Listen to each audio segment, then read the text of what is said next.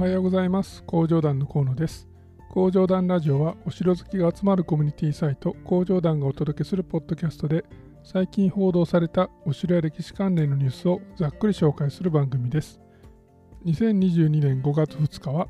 対馬市に対馬博物館開館。三木合戦ゆかりの4市8条で五条院発売。ドラクエ効果で根室半島茶シアト郡の来訪者数が17%増加といった話題でお届けします。えー、ということで今週もラジオの時間がやってまいりました。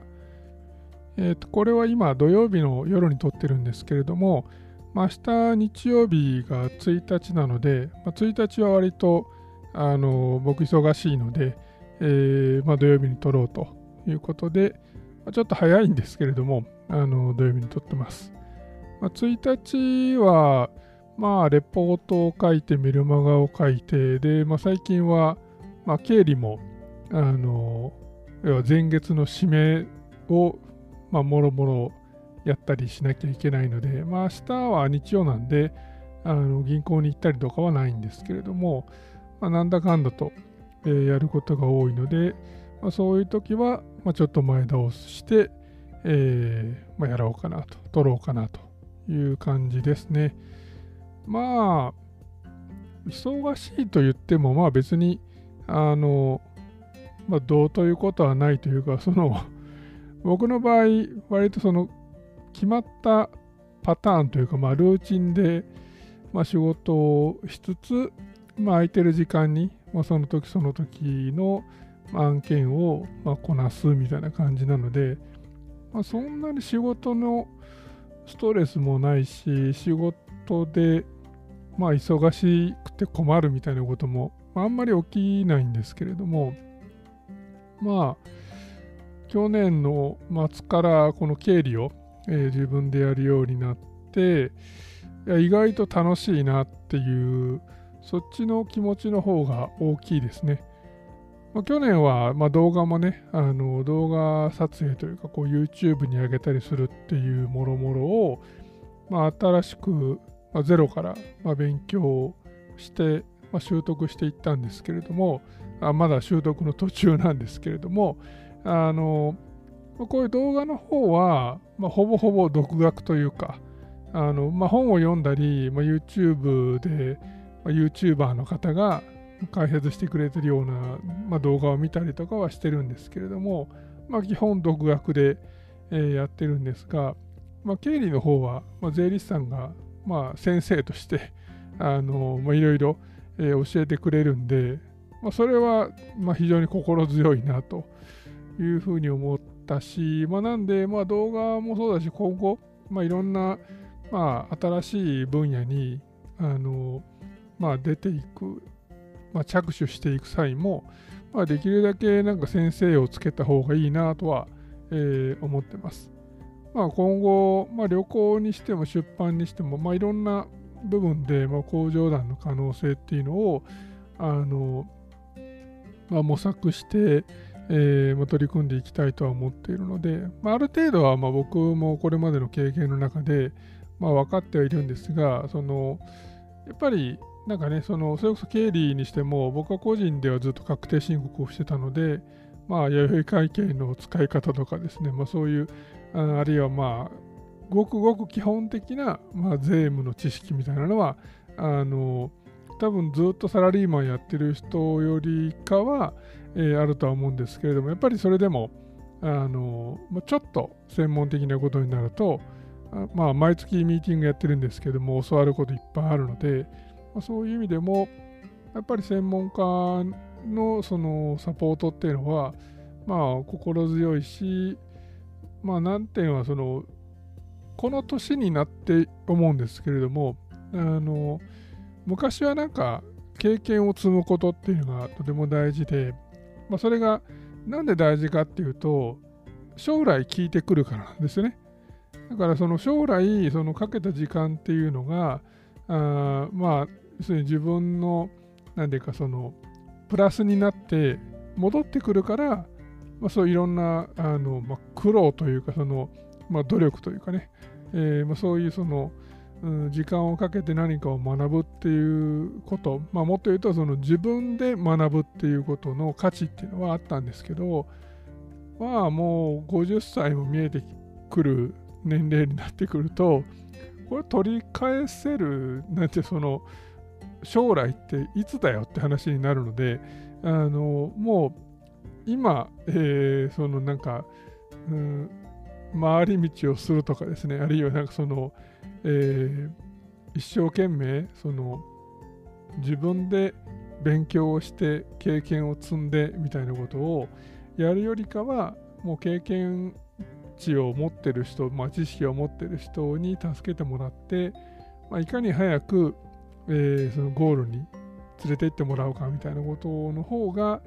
まあ、この年になると大事だなという気はしてますね。だからまあこの辺は、まあ、若い人を相手にしゃべるときは、まあ、えー、とりあえず自分でやってみたらみたいなアドバイスもするかとは思うんですけども、まあ、最近はそういうアドバイスを求められることもあんまないんですが、えー、まあ僕と同年代とか、まあ、まあいい大人になった人を、まあ、相手にするときは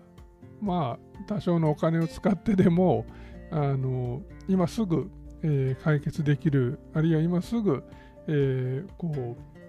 う、まあ、上達できるようなあの方法を、まあ、取ることも、まあ、考えた方がいいんじゃないのかなというふうには、えー、特に最近思うようになったので、まあ、そこはなんか、うん、ちょっと、まあ、年を取って変わってきたところかなとえいう気はしますね。はい。まあ、ゴールデンウィークも一応始まったので、あのまあ、このラジオも、まあ、1週ぐらい休んでもいいかなとは思ったんですけど、まあ、年末年始も別に変わらずやってたし、まあ、これはまあ僕自身がそんなにあの世間の休みと関係なく仕事してるからっていうのもあるんですけれども、まあ、いつも通り自分は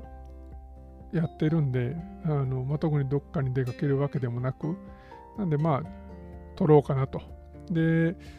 まあ、逆にその聞いてくださってる方は、えー、まあいつも通りじゃなくてあの、まあ、しっかり、え、休まれてる方も多いし、まあ、出かけてる人も、まあ、結構いらっしゃるんじゃないかなと思うのであの京都もたくさん人が来てるみたいですし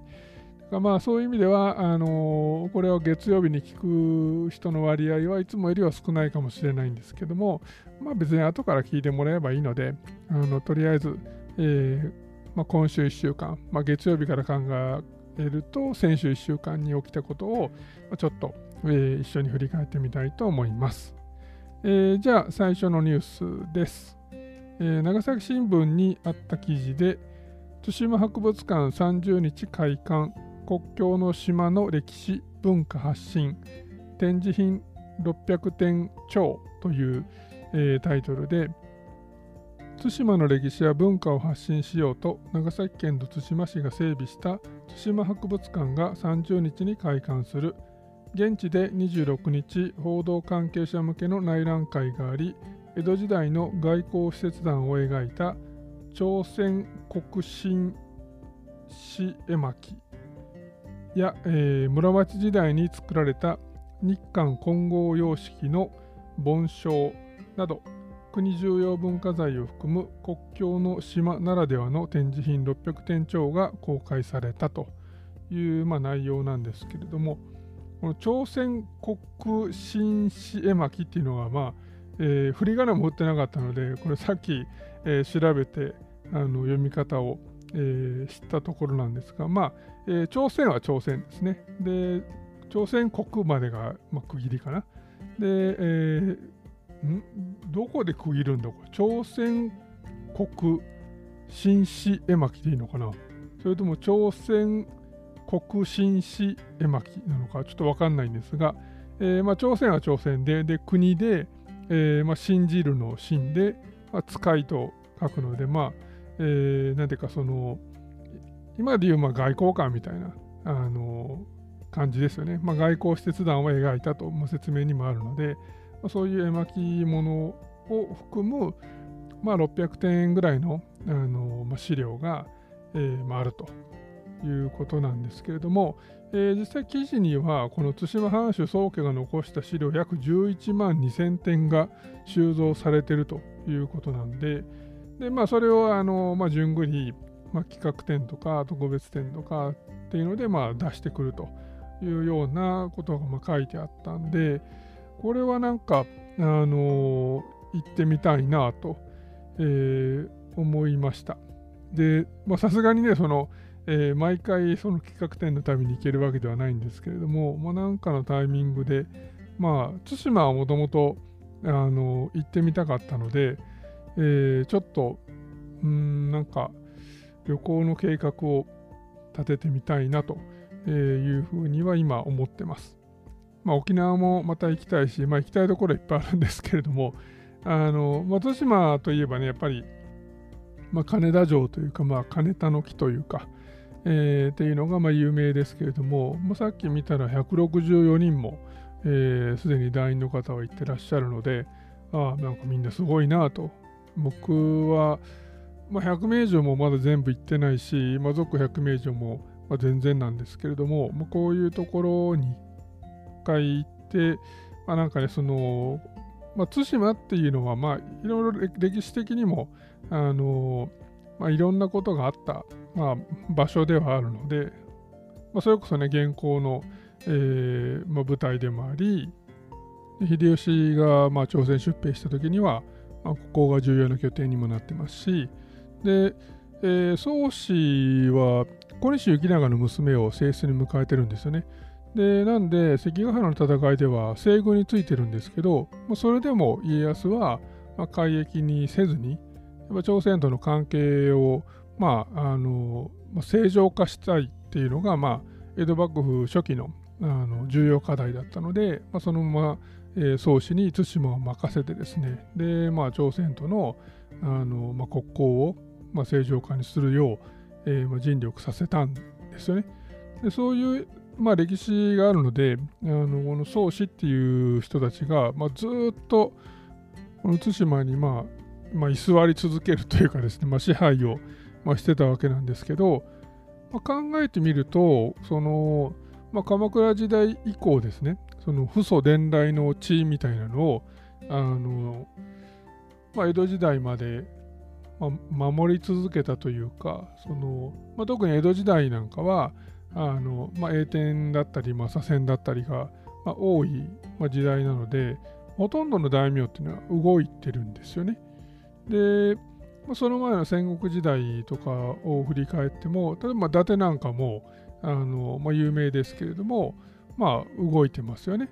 まあ、米沢で、まあ、会津だったり岩出山だったりっていうふうに、まあ、動いてますし、で、まあ、上杉にしてもね、同じように、まあ、春日山に、まあ、いたけれども、まあ、結局、まあ、あの米沢の方に、まあ、行くわけですから、まあ、こうやって考えていくと、ほとんどの戦国大名っていうのはあの、まあ、ずっと同じ場所にはいないわけですよ。まあ、そもそもの徳川自体があのどんどん、まあ、引っ越しさせられてるわけなんでね。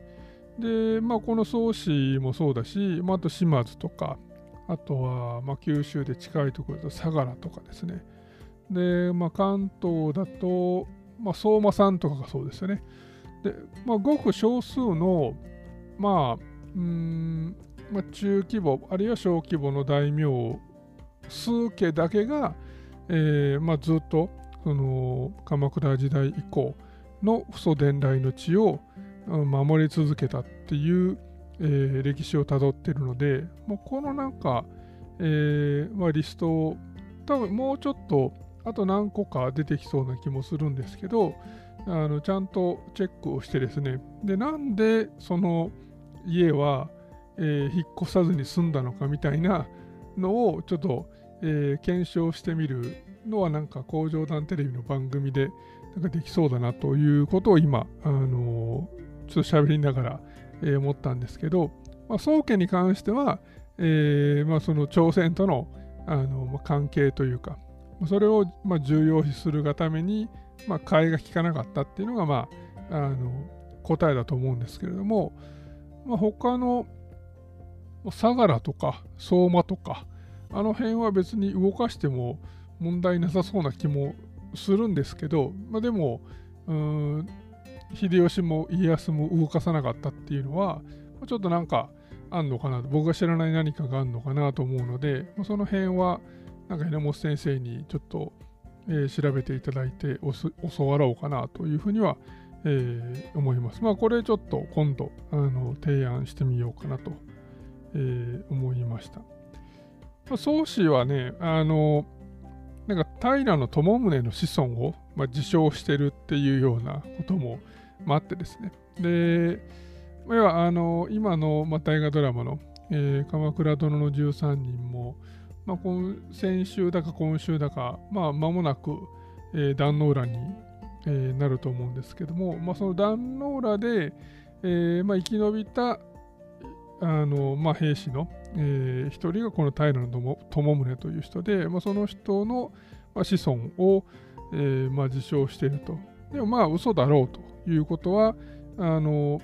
榎本先生に、まあ、提供いただいた、えー、大名家のその、まあ、列伝の中にも、まあ、あったので、まあ、この辺はなんかねあの特に江戸時代って、えー、先祖の歴史をこう捏造するというのかななんかあのちょっと持ったあの、えー、家の歴史、まあ、あの歌詞とか家譜とかって言いますけれども、まあ、そういうものを、えー、作らされたので、あのまあ、そういう、えー、意味でもあの多分この話は、えー、嘘っぽいんですけれども、あのまあ、こういうのが何てかあの残ってるっていうこと自体がね、まあ、ちょっと面白い話だなとは思うので、えーえーとね、工場団のページで言うと大名検索から大名家のところ行って、えまあ、宗家で、えー、検索するとあの、まあ、ページにたどれますのであのぜひ、えー、こちらも読んでみていただければと思います。あ概要欄にリンクも、えー、貼っておきますね。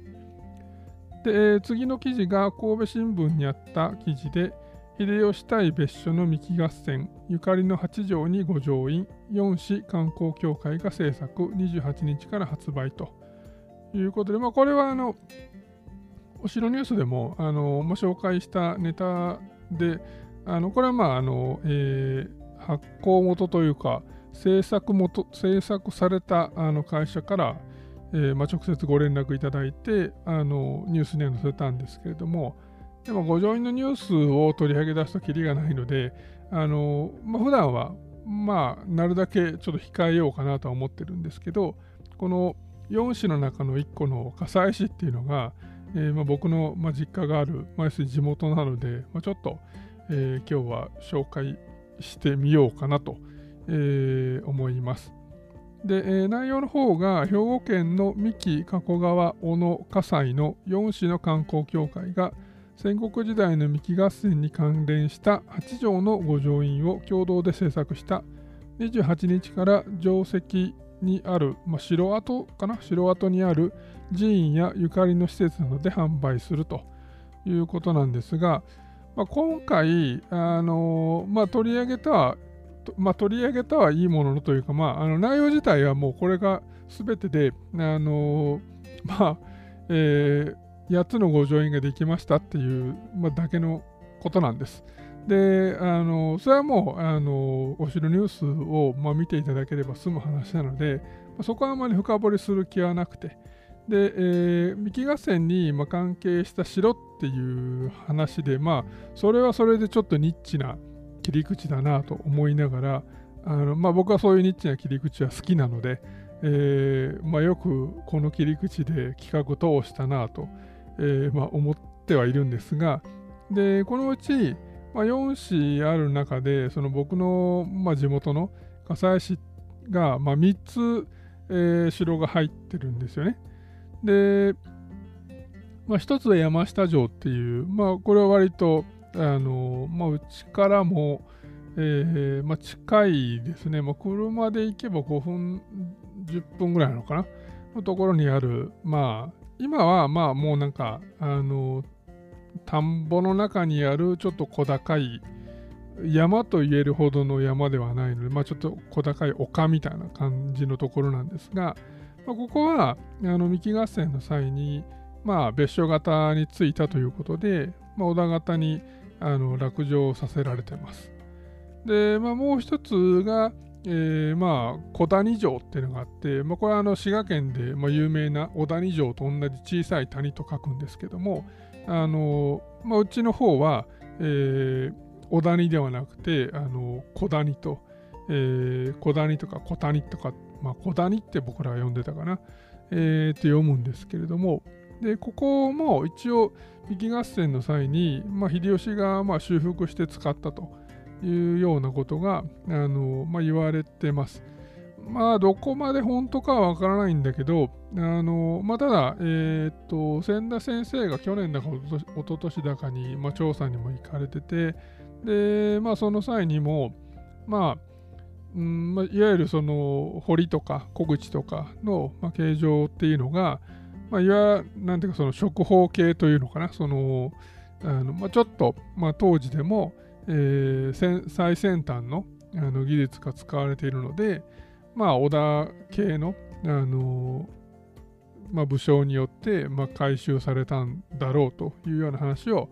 えー、されてました。で、まあ、当時、えー、この地域で、まあ、何らかのその修理を加えられそうな織田方の武将っていうのは秀吉しかいないので、まあ、秀吉によって、まあ、回収したんじゃないのかなと。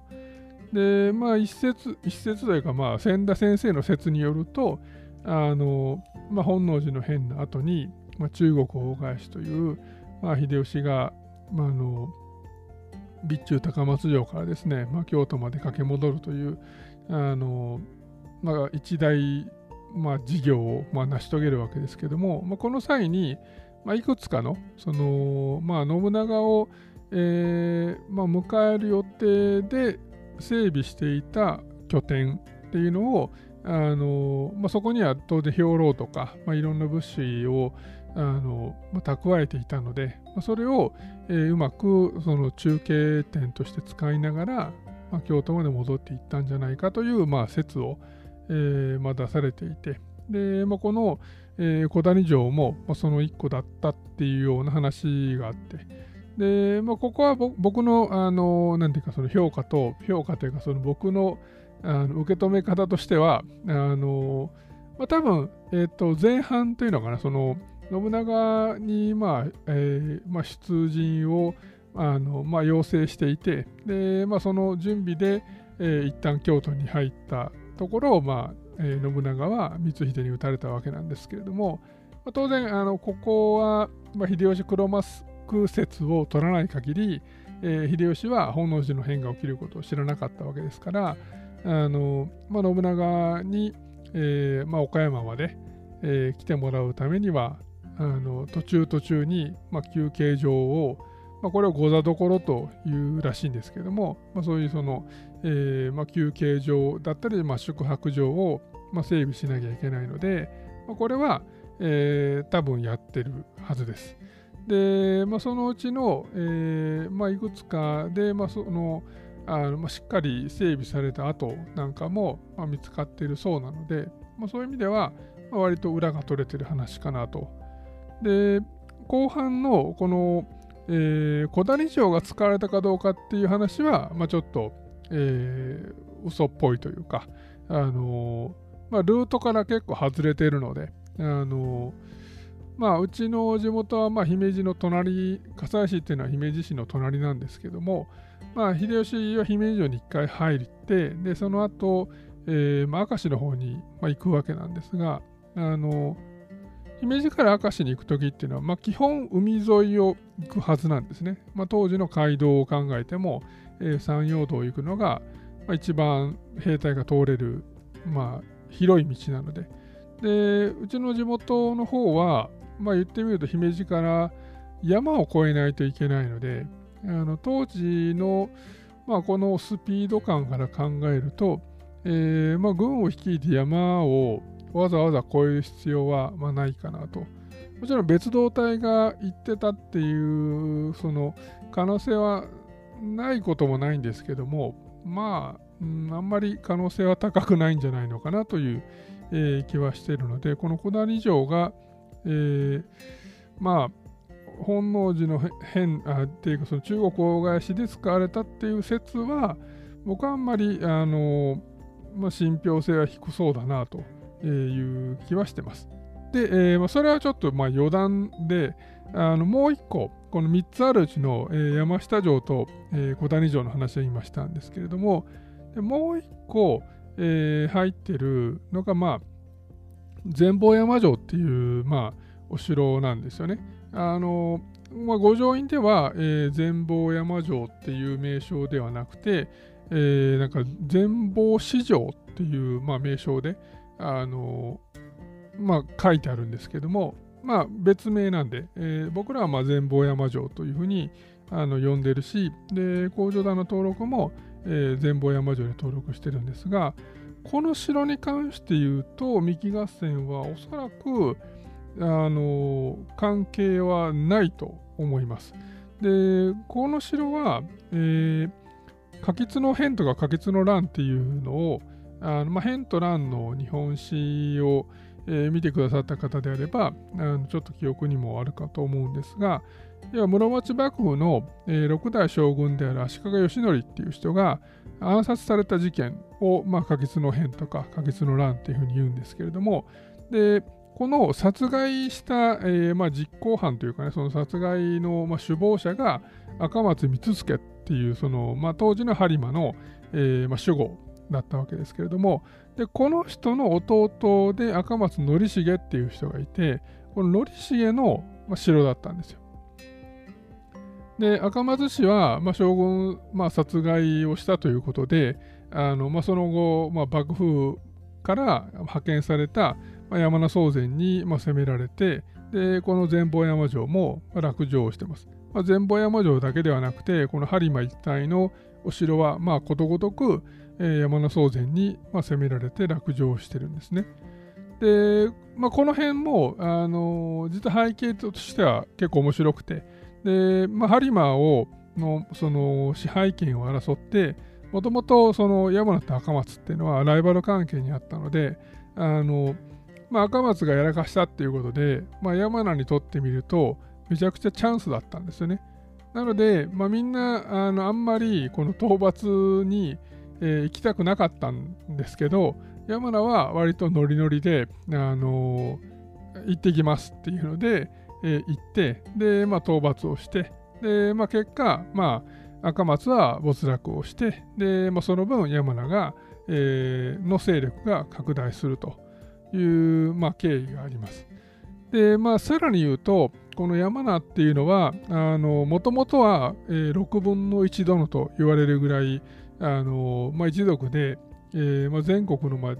えー、11の、えー、国の守護を、あのまあえー、任命されるぐらいの、まあ、一大勢力を誇ってたんですけれども、あの足利義満によって、えー、どんどん、まあ、没収されていくんですよね。で、まあ、なんていうか、その、まあ、いろいろ、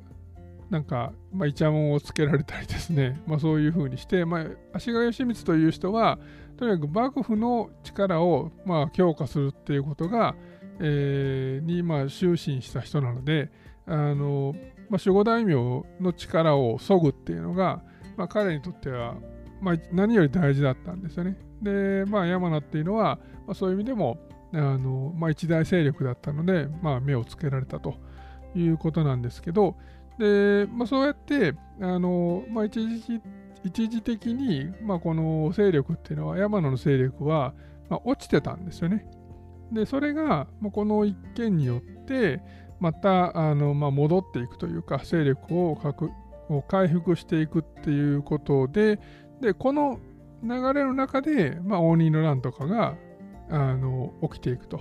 で応仁の乱の時には、まあ、山名っていうのは、まあ、西軍の、まあ、対象格にあの、まあ、据えられるぐらい、えー、まあ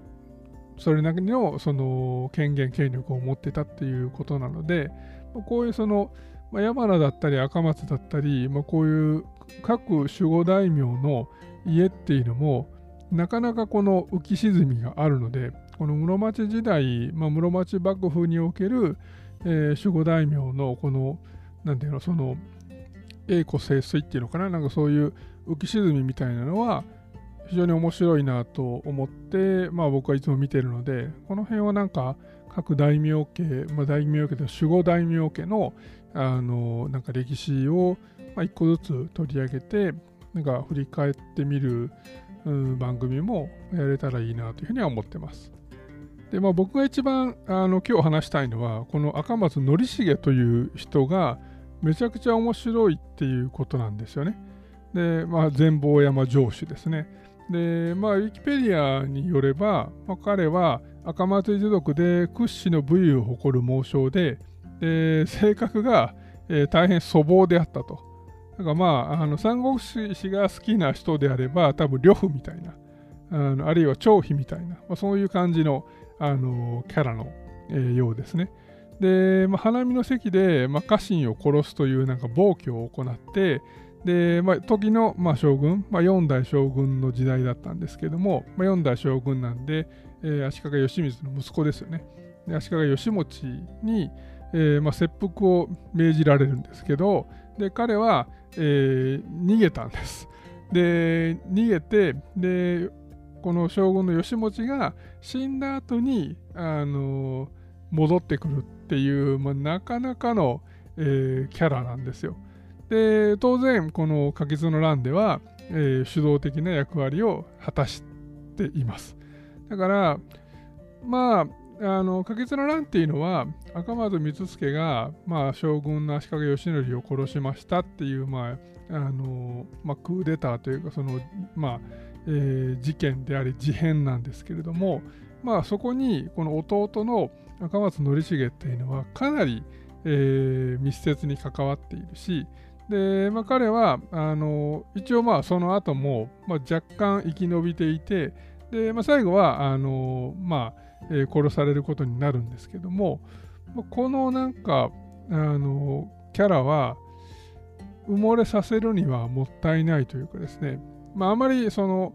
善玉ではないのであの、まあ、かなりヒールな、えー、役どころにはなるんですけれども、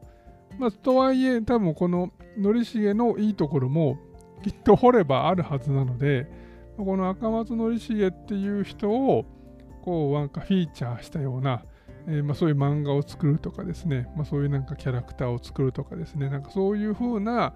あのー、切り口で笠井氏はもうちょっとそのこの全坊山城この三木合戦にあのー、ちなんだとかゆかりがあるとかっていうその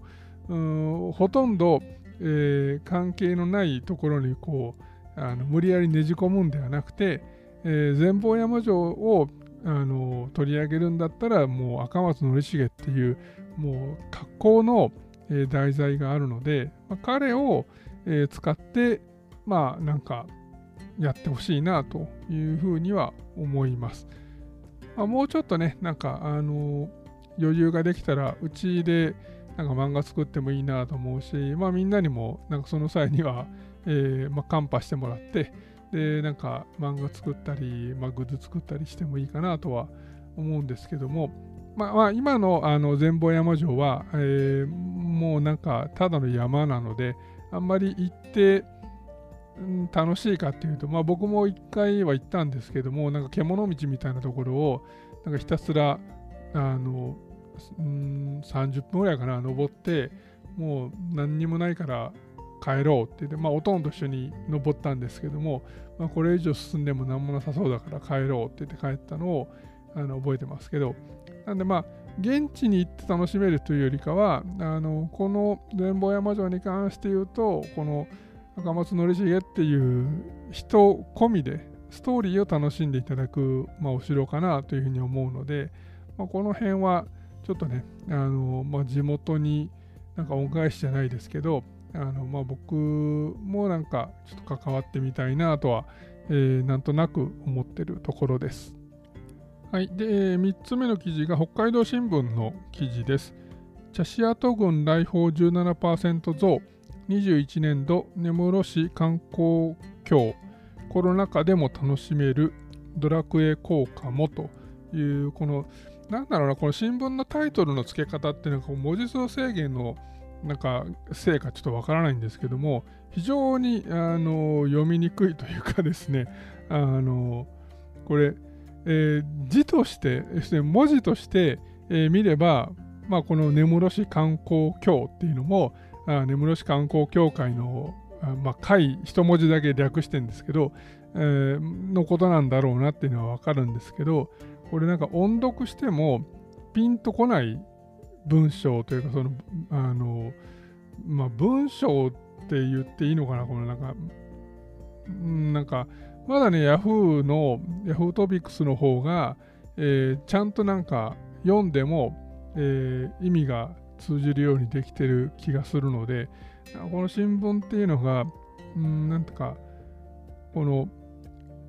読まれることその、まあ、目で追うことは意識してるけれども、えー、音読に関しては、まあ、全然なんか意識がないなっていう感じはします。せめてこのウェブに上げる際にはあのちゃんとした、えー、中途半端に略さないであのちゃんと根室市観光協会って書けばいいのになっていうふうには思いますけどね。えーまあ、それも余談でした。今日はちょっと余談が多いな。えーまあ、本文の方をちょっとだけ紹介すると、国指定史跡根室半島茶師跡郡の2021年度の来訪者数が前年度比17%増の2242人だったことが市観光協会のまとめで分かった。コロナ禍以前の水準には届かないものの新型コロナウイルスの影響が長期化する中個人客が屋外探索を楽しむ観光が定着しつつあると見られると。という、まあ、話なんですが、まあ、あのタイトルにもドラクエ効果持ってあるんですが、まあ、これはもうあのもうというよりはあの100%、まあ、ドラクエ、まあ、正確に言うとドラゴンクエストウォークっていうアプリがあるので、まあ、このアプリが、えー、日本百名城と、まあ、コラボをした、まあ、キャンペーンで、まあ、ご乗員を、あの売ったりですね。あるいはなんかそこに行くと、えーまあ、キャラだのアイテムなのが、まあ、もらえるっていうようなことをやってたので、まあ、その、あのま、相乗効果でしょうね。この五条院と、え、ドラクエウォークの相乗効果の、ま、結果としての2242人だったと思います。多分これやってなければ全然、ま、少なかったと思うので、あのここを、ま、見誤ってはいけないなと、えー、思います。まあ、根室市観光協会は茶師跡郡が根室の見どころの一つとして根付きコロナ禍で楽しめる観光として定着していると分析しているみたいなんですけどあのちゃんとこれドラクエの効果だよっていう分析ができてないんだとしたら、えー、やばいと思います。で、まあ、ドラクエドラクエウォークのあのタイアップはもう終わってるので、まあ、今年どうなるかでしょうね。あるいはあのこのゴールデンウィークどうなのかみたいなところを、まあ、しっかり見て、あのもし、えー、まあ全然そのお客さんが来てないんだとしたらやっぱり次の企画を考えていかないと、まあ、厳しいなというふうには、えー、思います。でもちろんこのあの根室市観光協会がコメントされているようにお城巡りっていうのは、まあ、屋外が中心なのであのコロナ禍でも、ま、楽しめる趣味ではあるんですけど、まあ、それはあの言ってみるとお城巡り全体の話であってでお城巡りの行き先として、えー、この根室まで、えー、来てもらうっていうのはまた別の話というかその、えー、今度はいろんな全国のお城がライバルになってくるので、まあ、そういう意味でも、あのその中で、えー、根室までどうやったら来てもらえるのかっていうのを、ま、考えなきゃいけないし、まあそうですね、まあ、工場団としても何か提案できればなというの、こういうの、こういう記事を見るたんびに思うんだけど、まあ、僕自身が行ったことないっていうのが、まあ、事実なので、まあ、まずは行ってからかなと。まあ、行く、うん、ままあ、対馬に行く方が先かな、まあ、根室に、いや根室にあの行きたくないかっていうそんなことはなくて、あのえー、それこそ、えー、確か銚子の方からフェリーで行けますよね、あっちの方にね。まあ、桃太郎電鉄とか、あの桃鉄っていうゲームとかをやってると、えー、あっちの航路があるので、えー、まあ、あのフェリーで行きたいなっていうのは前から思ってたんですけど、まあ、車乗ってないので、あの今ね、今車乗ってないのでわざわざフェリーで行く必要は全くないんですけど、えー、まあ、フェリーは好きなので、まあ、ちょっと、えー、まあ、船で行ってみたいなという気持ちはありますね。あの、え、五稜郭に行った時も、えー、結局新幹線がま開通する前だったので、まあ、あの特急で、えー、まあ、えー、青森から、えー、函館まで行ったんですけど、あの時も、えー、フェリーでも渡れるんですよね。まあ、あの、津軽海峡冬景色の通りに。で、まあ、なので、あの今度、五稜郭行くときは、まあ、フェリー使いたいなみたいな話もしてたんですけど、割と船で行くのは好きなんですよね。だから、これまで、えー、なんか印象に残っているというか、記憶に残っているのは、あの、えー、伊勢志摩から、えっと、あっちの、えー、何半島、知多半島っていうんですかね、あの、えー、愛知県の方に、えー、渡るのは、えー、フェリーで、え行きましたね。であと、えまあ、ちょっと長旅だとすると、えまあ、九州から、え神戸まであの、まあ、夜に出て朝にあの神戸に着くっていうフェリーにあまあこれサンフラワー号っていう、まあ、割と有名なあのフェリーだと思うんですけども、まあ、それで、えー、行きましたね。あれはなかなか楽しかったですね。ちょっとなんか、えー、あの高かったんですけど、個室をあの取ってみようと。あのまあえーまあ、雑魚寝が苦手だっていうのもあるんですけど、えーまあ、フェリーの個室っていうのは泊まったことがなかったので、あのー、まあ、いい機会なんで、ちょっと、えー、どんなのかあの予約してみようというので、まあ、フェリーの個室を、ま、取ったんですけど、ま、なかなかあの、ま、楽しい思い出にはなりましたね。まあ、あのフェリーはなんかね、その、まあ、それこそツアーとかで、えー、使うにしても、まあ、僕は結構好きなので、あのぜひそういうツアーが、えー、組めればあの絶対に同行しようかなと思いますけど、まあ、バスとか飛行機よりもあのフェリーの方がなんかテンションはえー、上がりますね。で、まあ、えー、まあ、それは、えー、さておきですね。まあ、そういうその、基本的に僕がなんか提案というか企画を考えるときってね、やっぱ自分が過去行ったところというかね、そういう自分の経験、行った時に感じたこととかっていうのを、あの、基本に、えー、考えていくので、やっぱり、えー、行ってみるっていうことから、あの、始めたいなというふうにはいつも思ってます。だからまあ、大体今、いろんなところと話するときも、行かずに何かが、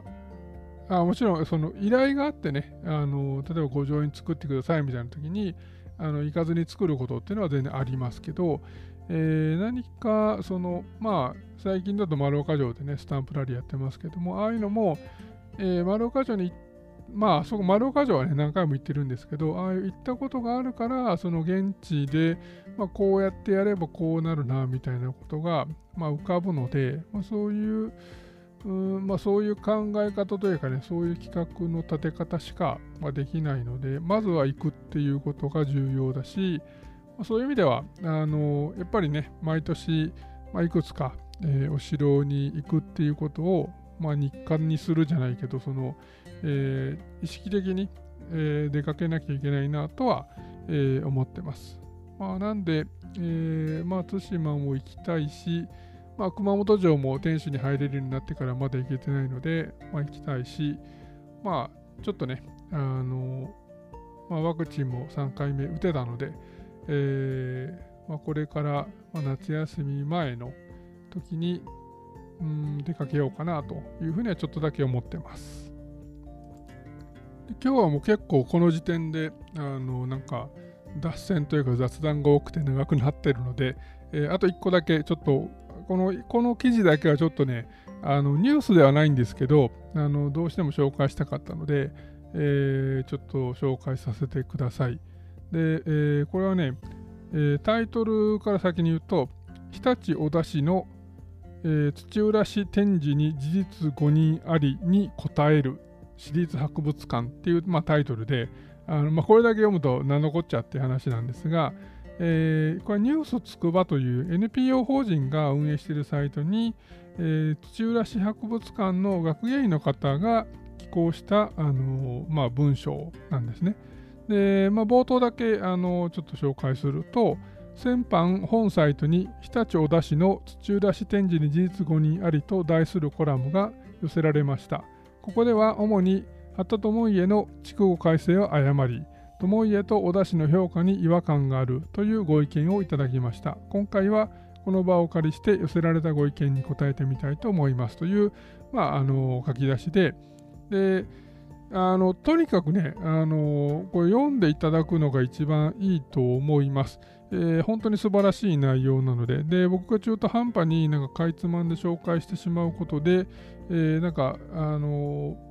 本当の部分からちょっと、えー、それていってしまうのも嫌だなと思うので、ちょっと詳細は、まああのまあ、そういう意味でも省きたいと思ってるんですが、えー、まあ、背景というか、ちょっとこれが何で掲載されたかの部分だけちょっと紹介すると、でまず、この4月20日に、えー、高橋さんという方が、この方がどういう方なのかちょっとわからないんですが、現在、土浦市立博物館で、えー、開催されている特別展の内容は間違っているという、まあ、そういう指摘をあのされたそうなんですね。まあ、そのコラムが、えー、このニュースつくばというサイトに掲載されたと。でその指摘への、まあ、アンサーというのかな、そのえーまあ、要はご指摘には当たらないっていうようなことを、え、今回、まあ、1週間後の、え、4月27日に、まあえー、掲載された記事が、まあ、今日紹介している記事で、でもうこれはとても丁寧に、まあ、かつ論理的にあの書いてるんですね。で、まあな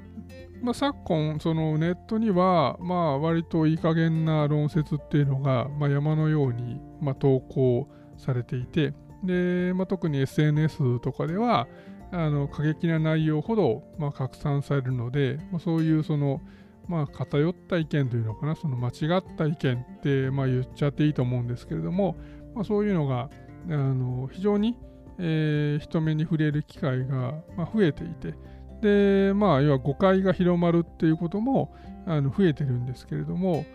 こういう、なんていうか、その、まあ、訂正記事というか、まあ、ちゃんと、あの、まあ、批判に対して反論が、えー、同じメディアにあの掲載されるっていうのは非常に珍しいしであの、まあ、これが珍しいこと自体が良くないんですけれども本来、えー、まあなんか何らかのその主張を乗っけたんであればその主張に対する反論もあの載せるべきだと思うんですけどあんまりそういうメディアはないですよね。この、あのまあ、今回の、まあ、最初に批判した高橋さんの指摘っていうのが、まあ、もちろんね、あのその中には、えー、正しいことも、まあ、あるのかもしれないし、高橋さん自身が、まあ、再反論するかどうかも、まあ、現時点ではわからないんですけど、もし再反論されたら、多分このあのニュースつくばというサイトのスタンスであれば、あのきっと掲載されると思うので、まあ、こういう場で、えー、まあなんちゃ、この論戦っていうかな、このちゃんと、えーまあ、ある主張があり、それに対しての反論があり、で、まあ、再反論がありみたいなことが、こう継続的に掲載されていくっていうのは、あのすごくいいなというふうに思いました。まあ、工場団が、まあ、こういった論戦の舞台になることはまあないと思うんですけど、まあ、仮にあの榎本先生のなんかの文章に対して、えーまあ、批判というかそのなんかあのそれは間違ってんじゃないの？みたいなのが届けば僕は全然載せるしでそれに対して榎本先生にあの再反の再反論の機会もあの与えるし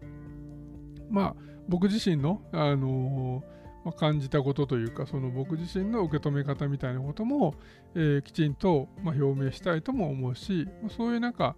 うん、別に正解がある話をしてないことの方が多いので、うんまあ、そういう意味では、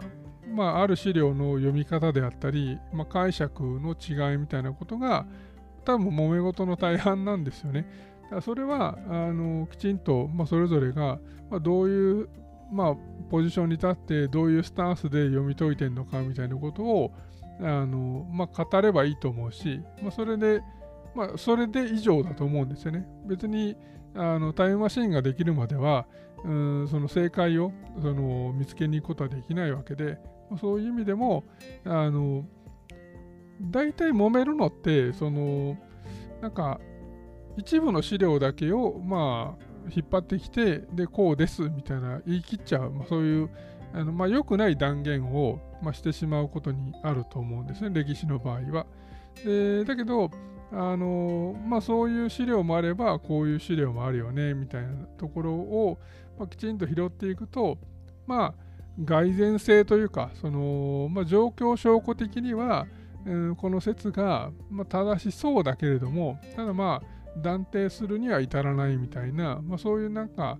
もちろんこのエクスキューズが多ければ多いほど読むのが大変なので、まあうん、特にテレビとかねあのそういうその時間の決まったものとかあるいは雑誌のように字数が決まったものになるとまあはしょってしまうと、まあ、結果分かりやすい結論に、まあ、結びつけがちっていうのは分かるんだけど、まあ、だからこそ、まあ、ネットでやってる限りは、まあ、文字数の制限もないしであるいは YouTube でやってる限りは時間の制限もないので、まあ、しっかりそういうその、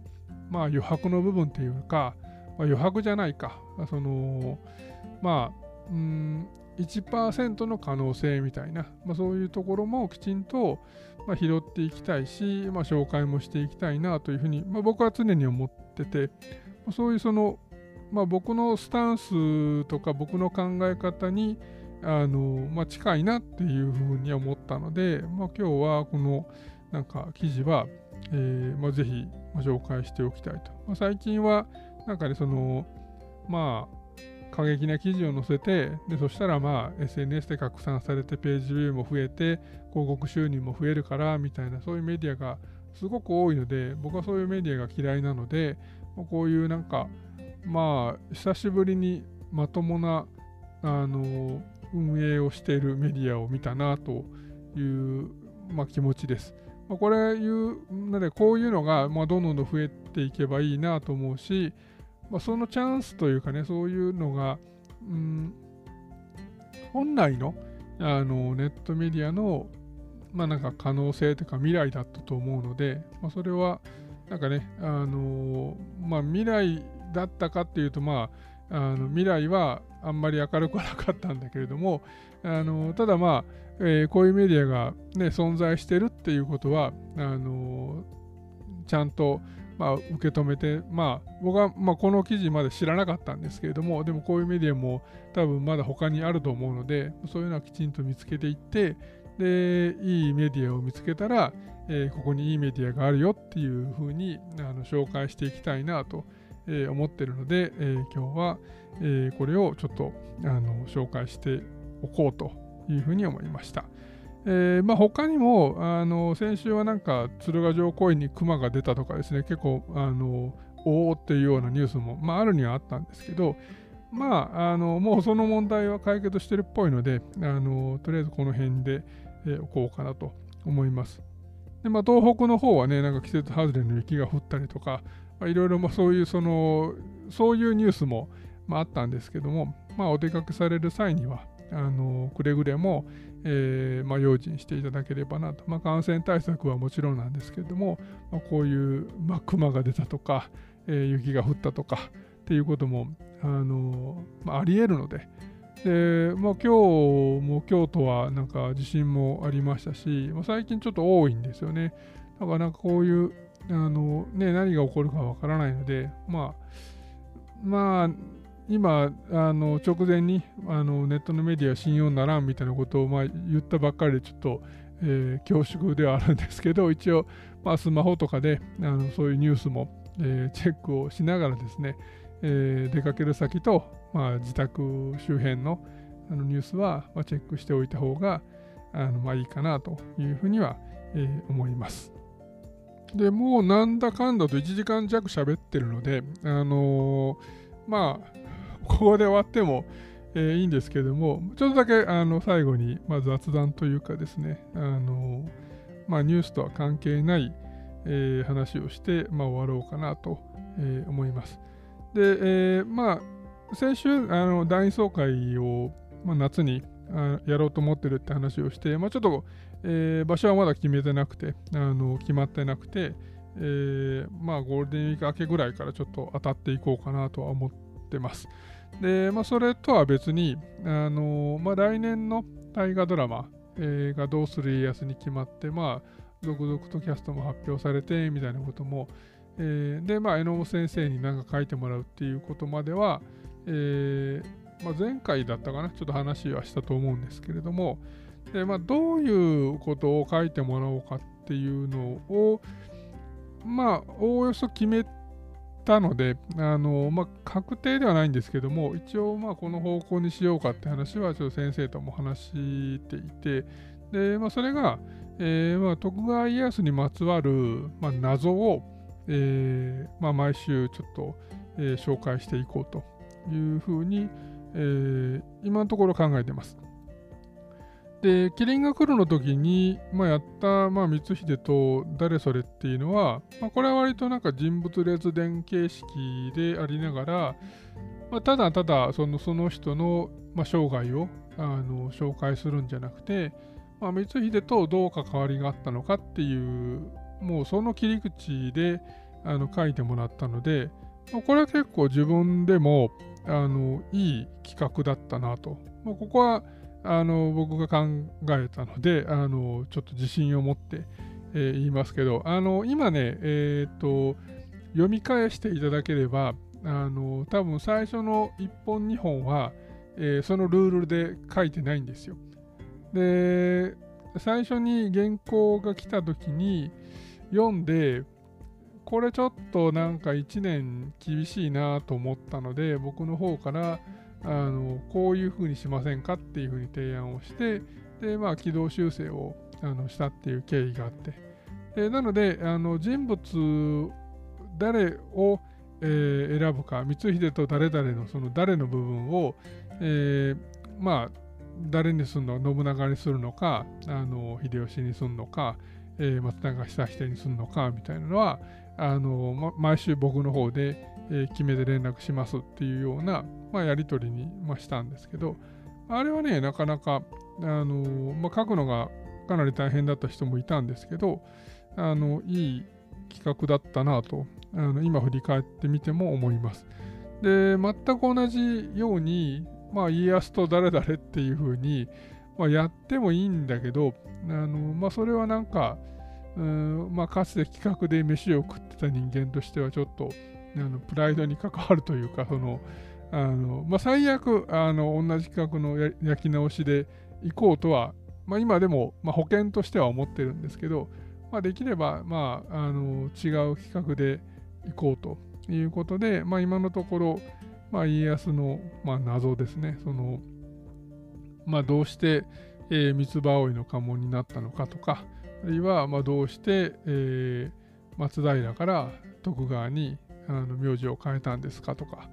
そういうその、まあ、家康の、まあ、生涯で、えーまあ、いくつか、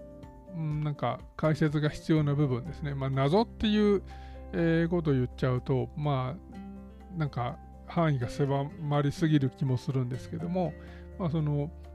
なぜとかどうしてとかそういう部分で、えー、野本先生にちょっと説明をしていただくようなあの、まあ、連載コラムを、えー、来年はちょっと、えーまあ、準備をしようという話をあのしてます。まあ、これあの書くのは榎本先生に、まあ、丸投げなんであの僕は全然、えーまあ、楽なんですけどあの実際、まあ、去年あ去年じゃない一昨年かのあの、まあ、誰々の部分を、まあ、僕がこの大河ドラマの、まあ、シナリオを買ってきてですねでそれを読みながらあの誰が登場するから、えー、まあこの人にしようみたいなことを決めてたので、まあ、それとまあ、それに比べると、まあ、今回は、まあ、前もってある程度はあのこうリストアップしつつで、まあ、脚本のあの進行に合わせてですね、まあ、大体、まあ、いい感じのタイミングで、えー、まあ、それこそ、えー、松平から徳川に、まあ、名前を変えそうなタイミングであのそのネタを、えー、お願いするみたいな風にしようと思っているので、まあ、事前の準備ができるっていう意味では、まあ、キリングクルの時よりかはちょっとは楽かなと、えー、まあ、勇気も増してて、で、まあ、家康に関する本も、ま、何冊かすでにあの購入もしてるんですけれども、ま、この辺を、ま、読んで、まあ、大河ドラマの話数を考えると、まあ、40から50ぐらいはちょっと考えなきゃいけないので、これはちょっと、なんかみんなにも、あのー、協力してもらおうかなとは、えー、思ってはいるんですが、まあ、まあ、僕の方で少なくとも40ぐらいは考えなきゃいかんだろうなというふうには思っているので、まあ、この辺も、まあ、空いてる時間とかに本を読んでいこうかなというふうに思ってます。で、まあ、キリンが来るに関して、ちょっと今週あのネタが飛び込んできたので、えっ、ー、と、まあ、キリンが来るの脚本家の池畑俊作先生の講演会が、まあ、仏教大学で開催されますと。で、まあ、これもあの後ろニュースにあの載せたんですけども、まあ、仏教大学は非常にうちから近くて、あのまあ、歩いても行けるぐらいの距離にあるんですけども、えーまあ、おどいに近いですね。まあ、おどいに近いというか、まあ、おどいはあの京都のあちこちに、まあ残まあ、部分的に残ってるんですけども、まあ、北側のあの、まあ、おどいのえーまあ、残存地域に、えー、近いところに、まあ、あって、で、まあ、なんで、あの、まあ、ぜひぜひ、えーまあ、来れる方はと思いつつ、まあ、僕自身は、えー、その距離ではあるんですが、まあ、Zoom でも見れるって書いてあったので、あじゃあ Zoom にしようかなと思って、えーまあ、Zoom のあの視聴の方で、まあ、申し込みはしたんですけども、まあ、なんで、あのーまあ、京都まで来れない方はぜひ、えー、Zoom のあのウェビナーウェビナーで、えー、なんか視聴できるらしいので、あの先着、えー、何名だったかちょっと忘れたんですけども、400名だったかな。あの募集されているので、えーまあ、時間の合う方は、えー、ぜひ申し込んでみてください。というようなあの感じで、えー、今週はこの辺で終わろうかと、思います。まあ、ゴールデンウィークは今週からね、まあ、今日は一応平日なのか、えー、で、まあ、明日からあのお休みに入るっていう感じだと思うんですけれども、まあ、休みを取って10連休にしている方も中にはいらっしゃるかもしれないんですが、まあ、とりあえず、えー、まあ、ともあれ、えー、ゴールデンウィークは、まあ、今週が本番だと思うので、まあ、お休みの方はね、あのぜひゆっくりとあの楽しんできていただければと思います。で、まあ、逆にその人が休みの時に働くサービス業にあの従事されている方は、ちょっとね、あの大変だと思うんですけれども、今週は、えー、まあ、仕事を頑張っていただいて、また来週以降、みんなが働いている時に、えー、ゆっくりあの休んで、えー、楽しんでいただければなと思います。まあ、僕もあのこれまでの仕事の、まあ、経歴的に言うと、どちらかというとみんなが働いている時にあの休んで、えー、どっかに出かけるっていうことが多かったので、あのまあ、そういう方の気持ちはよくわかります。で、まあ、コールセンターで働いたりとかね、その、まあ、飲食で働いたことはないんですけども、あのまあ、ただなんか、えー、お休みの時に働く仕事っていうのは基本的にはなんか理不尽な、あのことに合いやすいというかね、ちょっとみんながあの浮かれてるもんだから、あのまあ、なんかクレームとかも、あのちょっとね、えー、平日の、あのクレームよりも、ちょっとなんかきついというかね、その向こうのなんかテンションがあの高くなっちゃってて、まあ、困るよみたいなことも、まあ、あろうかとは思うんですけれども、まあ、なんとか、えー、乗り切っていただいて、まあ、その後のお休みをあの楽しめるように、まあ、していただければなと、えー、思います。まあ、工場団はあの変わらず平常運転なので、えー、まあ毎日、まあ、何かしらが更新されていると思うので、まあ、息抜きにあのしていただければなと思います思いますし、あの僕でよければあの全然メールのアイテムしますので、えー、お気軽に、えー、メールしてきてください。あとあれですね、今週6日の金曜日は夜にオンライン表示をやりますので、えー、ご都合のつく方はぜひご参加ください。ということで、えー今週も来てくださってありがとうございました。また来週お会いしましょう。